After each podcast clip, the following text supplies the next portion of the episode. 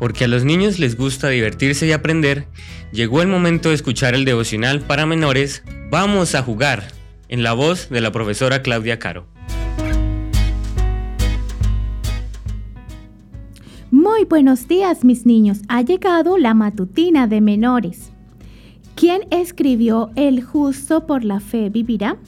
Respuesta A, Abacuc. B, Pablo. C, las dos respuestas anteriores son correctas. Vamos a buscar en nuestra Biblia en el libro de Romanos el capítulo 1 versículo 17. Porque en el Evangelio la justicia de Dios se revela por fe y para fe, como está escrito, mas el justo por la fe vivirá. ¿Alguna vez te han tratado de forma injusta?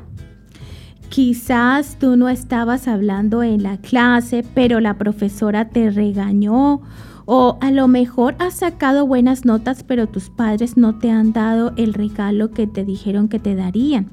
A veces las cosas no son tan justas como nos gustaría o como nos parece que deberían ser. En realidad, la Biblia dice que solo hay alguien que hizo las cosas bien y que fue justo. ¿Sabes quién fue?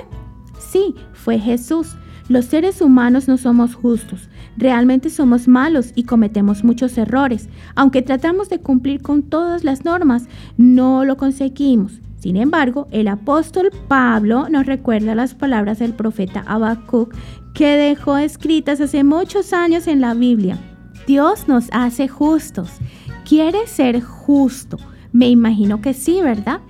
Pero te preguntarás, ¿cómo puedo ser justo? La Biblia dice que Dios nos hace justos por tener fe en Jesús. Si crees y confías en Jesús, Dios no te echa la culpa por tus errores, sino que te hace justo. Gracias a que Jesús fue justo y pagó por tus errores muriendo en la cruz, tú puedes ser justo. Jesús te justifica y te defiende cuando alguien te echa la culpa por algo. Aunque tú merezcas un castigo, Jesús te perdona pues Él te ama y sabe que tú tienes fe en Él. Que tengas un hermoso día.